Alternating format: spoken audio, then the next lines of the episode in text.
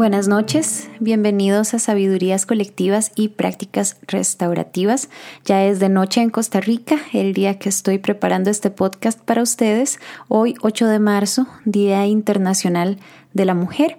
Les invito a escuchar el programa que hoy será un poquitito más largo, pero es porque les tengo unos bonos adicionales de unos textos que quiero compartir con ustedes que creo que van a ser de mucho provecho.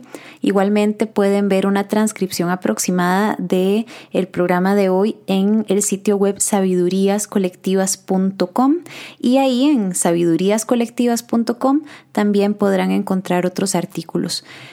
Hoy, 8 de marzo, Día Internacional de la Mujer, promulgado por la ONU desde 1975, yo quería volver a tocar algunos temas sobre sexo y género que hemos conversado ya en ocasiones anteriores e inclusive comentado a través de la página web. El día de hoy es un día complicado porque, bueno, lo positivo para lo que existe, se conmemoran dolorosos momentos de nuestra historia, podemos hablar desde Nueva York, y las 146 mujeres que en 1908 murieron en el incendio de la fábrica en la que trabajaban, asesinadas por manifestarse por sus derechos. Podemos hablar de las hermanas Mirabal en República Dominicana, activistas contra el régimen de Trujillo, asesinadas también. Podemos pasar por todos y cada uno de los esfuerzos que se extienden hasta hoy por tener un mundo más justo para las mujeres. Sin embargo, Hoy también se ha vuelto un día para felicitaciones vacuas y superficiales, para felicitar a las princesas, entre comillas, para regalar flores y chocolates, para engolosinarnos más que con los chocolates con las palabras, con comentarios sobre cómo hacemos bonita la vida de los hombres o de los niños, cómo somos superiores a ellos por hacer las cosas en tacones, comentarios que dicen tanto hombres como mujeres, todos llenos de micromachismos. No hemos entendido que todo esto del feminismo no es una guerra de los sexos, es una lucha por la justicia y por la equidad. Yo no me canso de hablar de la equidad en las palabras de Mika Pollock, que la define como ese continuo, cuando tratamos de responder a la pregunta, ¿estamos haciendo todo lo posible para que todos y todas tengan la oportunidad de desarrollarse en las mejores condiciones y alcanzar su máximo potencial? Estamos haciendo todo lo posible para que todos y todas puedan desarrollarse y alcanzar su potencial porque eso es feminismo. Algunas personas eh, sienten que uno se toma demasiado en serio las cosas por corregir cuál es el verdadero significado de la fecha. Yo que vengo de una familia religiosa y practicante, lo relaciono fácilmente con cómo las personas para ciertas celebraciones de fe, como podría ser por ejemplo el domingo de Pascua, eh, les parece superficial que las personas solo se concentren en buscar huevitos de Pascua de chocolate y que no piensen en el, en el, significado de la fecha o qué es lo que se conmemora o para qué se celebra. Bueno, es más o menos parecido. No es que las flores y los chocolates en sí mismos sean negativos. Lo negativo es la distracción de un tema que nos concierne y que sí es urgente y que sí es muy importante. Qué negativo entonces que es distraernos y no solo distraernos, sino engolosinarnos en algo que nos mantenga en esa zona de confort conocida, pero tan tóxica. Y de eso hablaré un poquito más adelante. Quería hablar un poquito sobre el tema de educación sexual en Costa Rica, justamente por esto mismo que les mencionaba de la equidad, estamos haciendo todo lo posible para que las personas se desarrollen y alcancen su potencial. Con miras a eso es que hace algunas semanas un grupo de 10 psicólogos, encabezado por tres de nosotros, elaboramos y firmamos un documento sobre los principios básicos que debería seguir todo proceso de educación sexual. El pronunciamiento lo compartimos por Facebook, ha sido recompartido varias veces, lo pongo también en el sitio web, lo leo a continuación y leo al final las firmas de, de las personas que lo, que lo ratificamos. Propuesta integradora sobre la educación sexual en Costa Rica. Como psicólogos costarricenses, con experiencia en el campo educativo sobre la sexualidad desde una perspectiva humanista integral, nos preocupa mucho la polarización que vive el país en relación con el tema de la sexualidad. Día a día constatamos reacciones de miedo, desunión e intolerancia que nos perjudican a todos como sociedad. Por tal razón, de manera personal, no en representación de las instituciones para las que trabajamos, hemos querido buscar puntos de unión desde un enfoque con el que la mayoría de la ciudadanía pueda coincidir. Para esto proponemos 10 principios claves sobre la educación sexual que requieren nuestros niños, niñas y jóvenes. Número 1. La sexualidad es esencial en la vida humana y está estrechamente unida al afecto. Número 2. Los seres humanos necesitamos ser educados para crecer y vivir saludablemente la sexualidad. Número 3. En el seno de la familia, de la comunidad y del sistema educativo se debe trabajar conjuntamente y con mutua colaboración para el logro de este propósito de educación sobre la sexualidad. Número 4 es que una adecuada educación sexual debe crear conciencia y armonizar entre las dimensiones corporal, psicológica y valorativa, además de adaptarse a las necesidades y vulnerabilidades de cada comunidad y grupo social. Número 5. Cuando no hay formación ni acompañamiento, las consecuencias incluyen la violencia en diferentes contextos y un mal manejo del sí mismo, lo que repercute en violencia intrafamiliar, conductas promiscuas, deslealtad a la pareja, incesto, embarazo adolescente, abusos, comportamientos autodestructivos, dependencia de la pornografía y otras adicciones sexuales. Número 6. Por el contrario, se ha comprobado que la educación y el conocimiento integral sobre la sexualidad ayudan a prevenir las relaciones abusivas o impropias, el inicio precoz de la actividad sexual, las enfermedades de transmisión sexual y los embarazos no deseados. Número 7. Es necesario promover una cultura de paz y de respeto entre todas las personas, caracterizada por el diálogo abierto, y la promoción de ambientes libres de violencia en los que se practique la tolerancia y la incorporación de todos, comprendiendo las características de cada persona, su historia familiar, religión, orientación sexual e identidad sexual. Número 8. Para una sexualidad sana, cada persona debe vivir un proceso de autoconocimiento en los ámbitos físico y emocional, así como elaborar un proyecto de vida constructivo que incorpore el amor y los valores en las relaciones de afecto. Número 9. Las personas necesitan de espacios seguros, respetuosos y educativos para conversar sobre su sexualidad, donde puedan ser escuchadas y apoyadas, además de obtener información veraz, científica y acorde a la edad, así como buenos modelos para vivir y transmitir a otros. Número 10. La vivencia sana de la sexualidad debe incluir la promoción de una buena autoestima que lleve a la persona a actuar con responsabilidad en su proyecto de vida, crecer en la capacidad de compromiso y de entrega al otro, así como de manifestarse con integridad en cuanto a sus más profundas convicciones. Por lo tanto, Tomando como referencia estos principios que mayoritariamente compartimos, proponemos las siguientes acciones para ponerlos en práctica avalar el acuerdo del Colegio Profesional de Psicólogos de Costa Rica de que es importante que la educación sexual se imparta en el sistema educativo, sin dejar de lado la educación que debe ofrecerse fundamentalmente en el seno familiar y tomando en consideración los valores y creencias que caracterizan a nuestra nación desde una perspectiva educativa y de sensibilidad cultural. Considerar que la educación sexual es un tema de constante diálogo, reflexión y revisión, proyecto en el que deben participar de forma continua las entidades gubernamentales, las familias, las comunidades y las instituciones relacionadas con esta temática insistir en la responsabilidad que tienen las personas en posiciones de liderazgo de convocar a representantes de los distintos sectores. Para que, respetando sus diferencias de pensamiento. Y a partir del programa educativo actual se establezcan espacios de retroalimentación y mediación que contribuyan a sugerir aquellos ajustes de contenido o metodológicos que resulten pertinentes.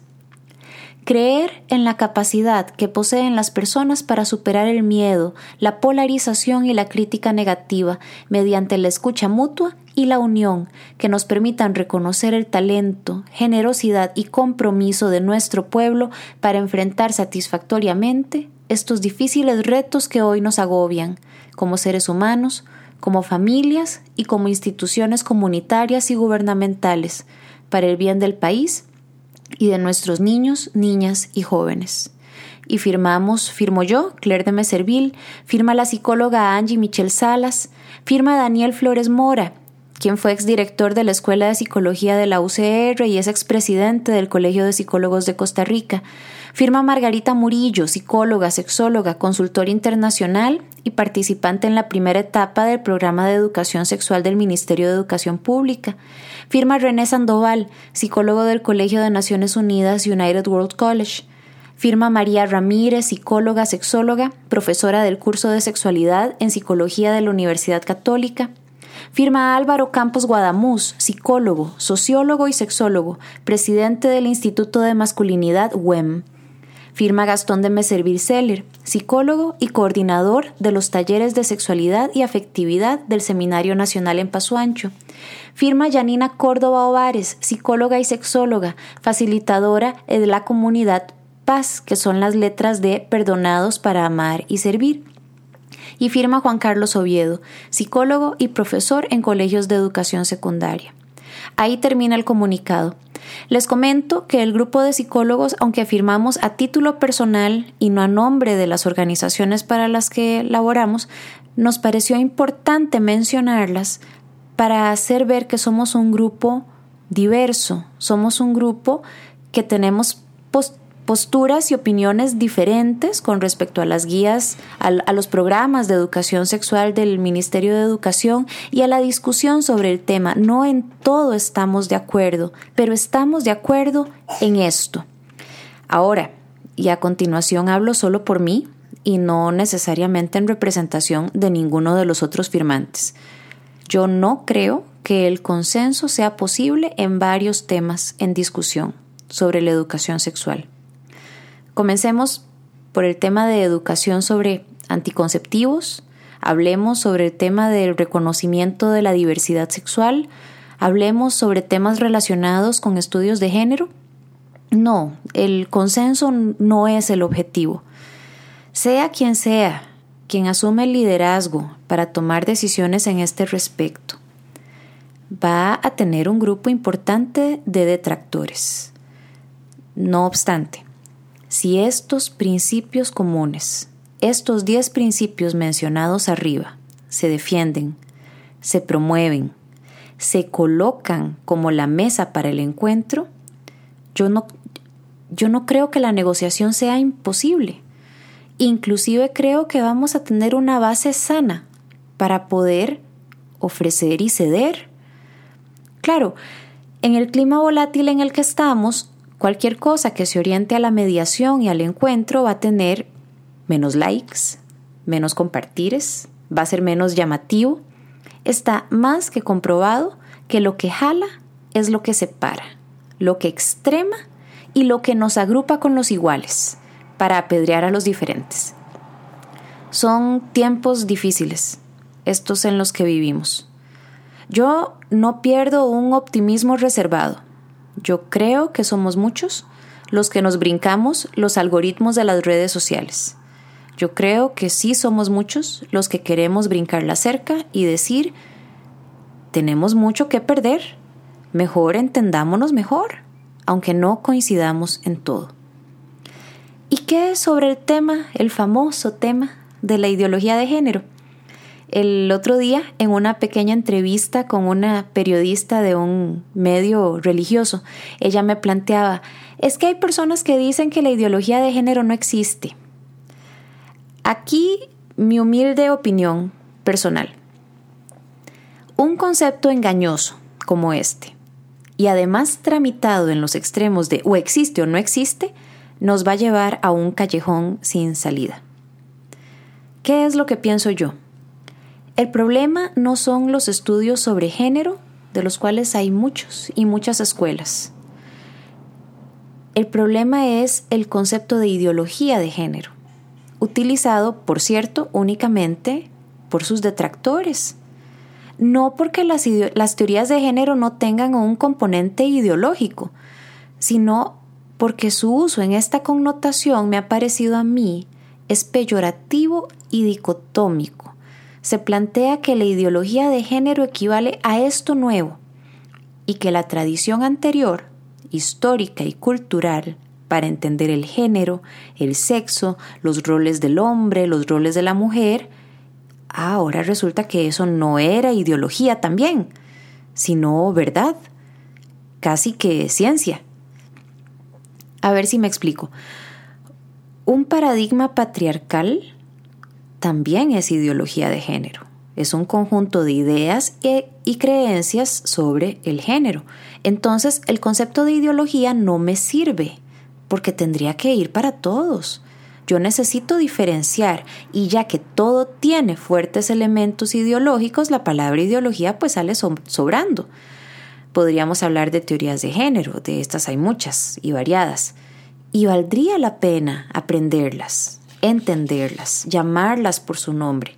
Porque al final, ya que las diversas posturas sobre género son todas ideológicas, todas se van a basar en un conjunto de ideas o creencias, algunas más estudiadas que otras, me parece muy sano especificar de qué estamos hablando al decir ideología de género y por qué habemos muchos que cuestionamos esta concepción.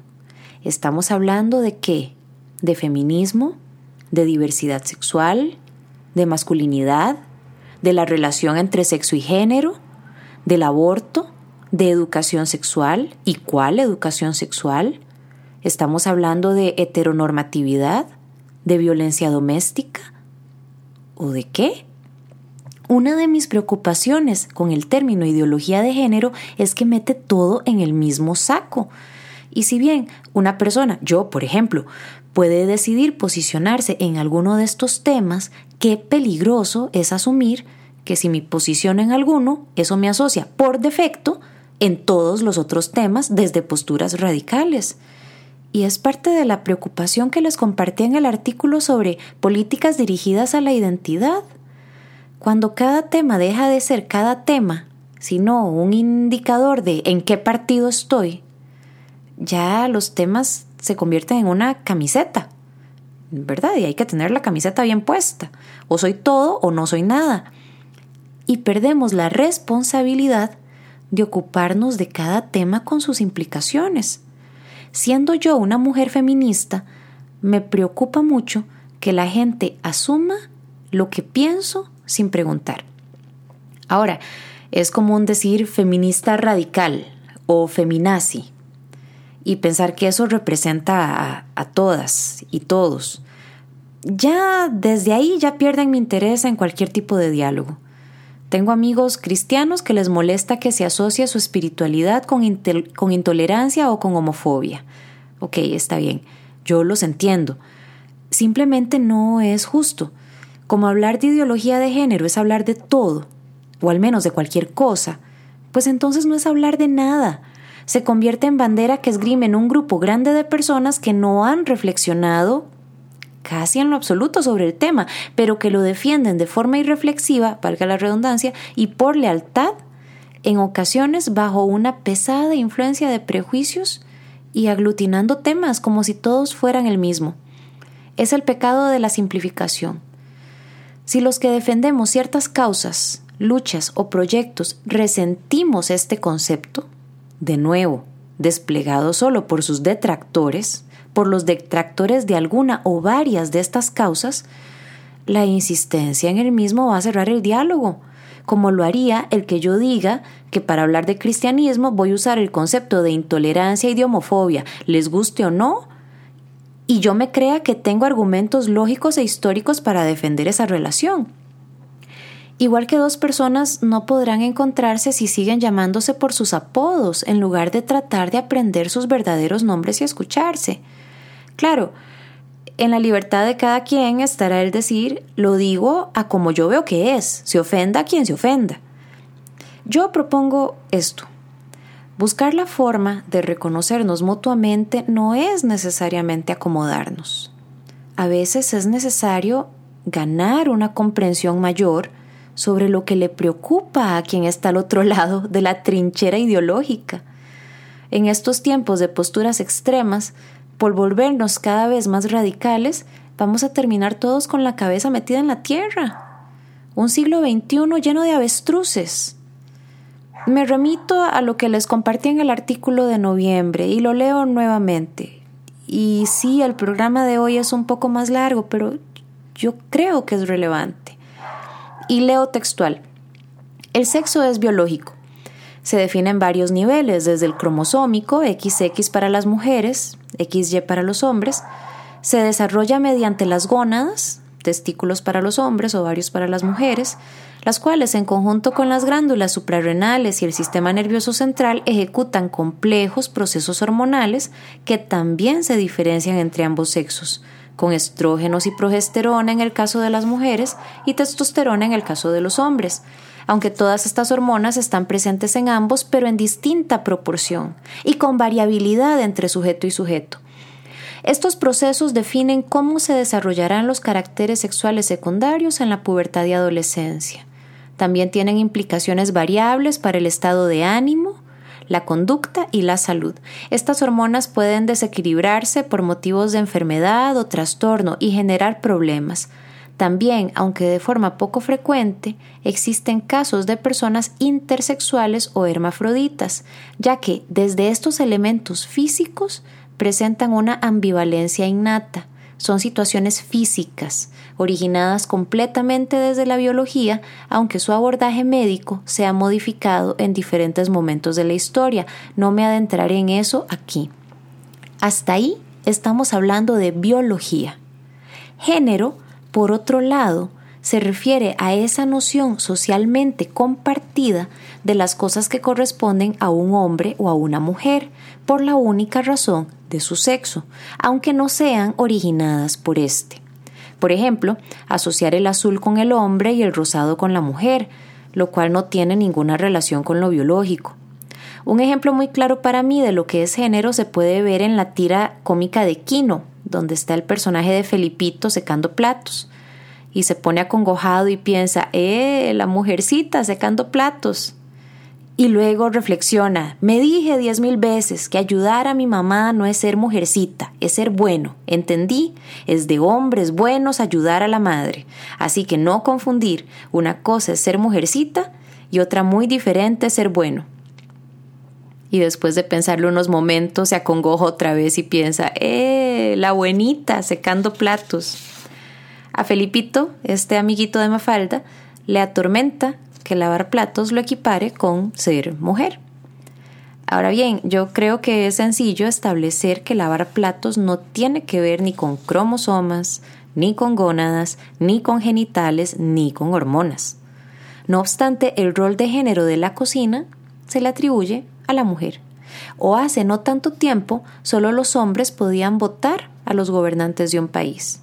Eso no está relacionado con genitales ni con hormonas. Eso es género se aplica al definir que una decisión familiar la debe tomar un hombre por la única razón de ser hombre, sin tomar en consideración si es la persona con la mayor experiencia o información en el asunto o que un hombre y una mujer que hacen exactamente el mismo trabajo en la fuerza laboral reciban un salario distinto. Que un padre de familia se refiera a su hijo varón diciendo agárrense nenas y luego se refiera a su hija mujer diciendo al que me diga suegro lo mato, sexualizando a sus hijos aún desde que son pequeños, todo eso es género. Género, finalmente, son las reglas que nos hemos enseñado unos a otros acerca de cómo debería ser un hombre o cómo debería ser una mujer. Reglas que más que ver con el físico tienen que ver con un orden social que hemos acordado y que lamentablemente nos ha causado mucho sufrimiento. Los estudios en tema de género son más amplios que una descripción de un par de párrafos. Las personas que quieran estudiar más sobre el tema pueden encontrar opciones de muchos tipos. Existen diferentes escuelas de pensamiento dentro de los mismos y hay un importante asidero investigativo. No es un tema de estudio nuevo, no es llevado a cabo por una única corriente de pensamiento y, como dije, conozco a muchas personas mucho más versadas que yo sobre esto. Pero de los ejemplos que mencioné en el párrafo anterior, es sencillo para mí comprender que es un tema de reflexión que nos interpela desde lo más público y político hasta lo más cotidiano. Afecta nuestra forma de ser y de pensar. Parte de la confusión que me preocupa sobre el tema de sexo y género es el tema de que hombres y mujeres ahora o somos iguales o somos distintos. Así, o lo uno o lo otro, y no hay términos medios. O el sexo es absolutamente subjetivo o es completamente biológico. ¿De verdad? O sea, de verdad, de verdad vamos a estarnos preguntando esto. ¿Queremos una respuesta de sí o no a la pregunta de si los hombres y las mujeres somos iguales o distintos. No entremos en este momento en temas de pareja o de atracción sexual. Quedémonos por un momento en el simple hecho del ser hombre o ser mujer. Yo, desde mi opinión, debo decir que claramente somos distintos, estructuralmente somos distintos, nuestro cerebro funciona diferente. Soy mamá de dos varones, y me sorprende los, lo bruscos que son en sus juegos y lo mucho que les gusta ser dinosaurios feroces o leones o gorilas. Así son los hombrecitos, me han dicho algunas personas. Ahora, para ser justa con mi experiencia como mamá, también debo decir que he visto otros hombrecitos que no son exactamente así. Los hijos de algunas amigas mías no lo son, porque sobra decir que cada niño es diferente. Existen estudios que han especulado que estas diferencias son de origen social, que los adultos tratamos a niños y a niñas de forma diferente desde que son bebés, que jugamos de manera más brusca y aventurera con los niños y más tiernos y dulces con las niñas, aún sin ser totalmente conscientes de ello, y quizás esto ha impactado nuestro cerebro. Quizás. El psiquiatra Bruce Perry decía que el cerebro es un órgano histórico es un reflejo de nuestras historias personales. Nuestros talentos genéticos solo se manifiestan si recibimos el tipo apropiado de experiencia en el desarrollo en el momento justo. Muy temprano en la vida estas experiencias son controladas principalmente por los adultos que nos rodean. Así que sí, la parte social sí es muy importante. Quizás nos programamos en la experiencia social desde que somos bebés para tener aptitudes diferentes o quizás no. Quizás sea cierto que somos innatamente diferentes en ciertas aptitudes y fortalezas. Quizás somos parecidos a nuestros familiares más cercanos en el reino animal, que también tienen roles diferenciados para la recolección y la cacería. Quizás. Aún así, estas diferencias no son fórmulas binarias, se mueven en un continuo, como podría ser, por ejemplo, la estatura. Podemos afirmar que los hombres tienden a ser más altos que las mujeres, pero esto se manifiesta en una variabilidad donde existen mujeres más altas que la mayoría de los hombres y hombres más bajos que la mayoría de las mujeres. Y a todo esto debemos sumar una variable imperdonable. Hemos evolucionado hemos desarrollado una neocorteza en nuestro cerebro humano que, a través de la memoria, el lenguaje y la capacidad para aprender, nos coloca en otro plano que el resto de los homínidos. Sería estúpido conformarnos a seguir los patrones de conducta de otras especies si eso va en detrimento de nuestro mejor desarrollo. Si tuviéramos que regirnos por la ley del más fuerte, y no digo que debiéramos hacerlo, somos una especie en la que el más fuerte no lo es por su fuerza física, ya no, sino por su capacidad para las ideas y para la convocatoria. Y en esto, hombres y mujeres tenemos muchas ideas y muy buenas. Hemos sido capaces de formar sociedades y comunidades cada vez más complejas. Si bien el hombre era cabeza del hogar en contextos donde la mujer no podía ni estudiar ni participar como ciudadana, ahora la civilización busca ponerse al corriente, ofreciéndole a la humanidad la oportunidad de abrirnos a masculinidades y feminidades más plenas y libres. En lugar de pensar que nuestras similitudes y diferencias justifican mantener roles diferenciados, yo supondría que el ser diferentes nos desafía a reconocer que la participación complementaria de hombres y mujeres es necesaria en todos los campos. Igualmente supondría que si somos parecidos, deberíamos ofrecer las mismas opciones de formación y de desarrollo para todos y todas. Y abrir esos espacios es cambiar lo establecido y lo familiar. No basta con solo decir, bueno, de ahí, si pueden, de ahí, háganlo. Hay que abrir las conversaciones difíciles, encarar los cambios sistémicos y luchar por las oportunidades que le permitan a las niñas, jóvenes y mujeres recibir la misma plataforma de participación en sus comunidades que habrían recibido de haber nacido varones. ¿Dónde estaríamos como humanidad si hombres y mujeres participáramos complementaria y equitativamente en el cuidado de los niños y las niñas? ¿Y cómo sería la legislación laboral si el equilibrio entre trabajo remunerado y trabajo doméstico no se asumiera como un problema de mujeres, sino de todos. Cierto, es la mujer la que lleva un embarazo y la que amamanta a su bebé, pero los años formativos de los niños y las niñas son más que esos únicos periodos. ¿Cómo podemos formar paternidades más integrales, participativas, activas, responsables? ¿Por qué no? Los hijos no solo son cosa de mujeres. Y como sociedades, ¿a dónde habríamos llegado si mujeres y hombres hubiesen participado de forma complementaria y dinámica en la generación del pensamiento, la ciencia, la literatura, el arte, todos esos elementos que forman una civilización rica y vibrante? No que la mujer históricamente no haya participado de estos espacios, pero ¿Cómo habría sido su participación de ser validada, invitada e incorporada con el mismo nivel de entusiasmo que la participación del hombre? Es importante reconocer que una sociedad igualitaria se nos ha escapado, no por una ingenua omisión o ignorancia. No ha sido un error inocente. Vivimos en una sociedad enferma, plagada por violencia de muchos tipos, sería suficientemente grave si habláramos de salarios menores o insuficiente participación en la agenda ciudadana. La violencia de género es una violencia que mata. Es un animal vivo que sabe perpetuarse. En una familia donde hay violencia doméstica, las probabilidades apuntan a que los hijos varones repetirán la agresión con sus parejas cuando adultos, en la forma de agresores, y que las hijas mujeres se convertirán en víctimas de agresión al crecer. Nuestras masculinidades y feminidades están enfermas, aunque nos duela reconocerlo, y eso no significa pensar que el matrimonio es algo en sí malo, pero sí significa reconocer que no estamos bien así como estamos y que las relaciones de pareja necesitan ser más fuertes, más reflexivas, más inteligentes y más cooperadoras. Y que eso debemos enseñarlo a los niños y niñas desde muy temprano.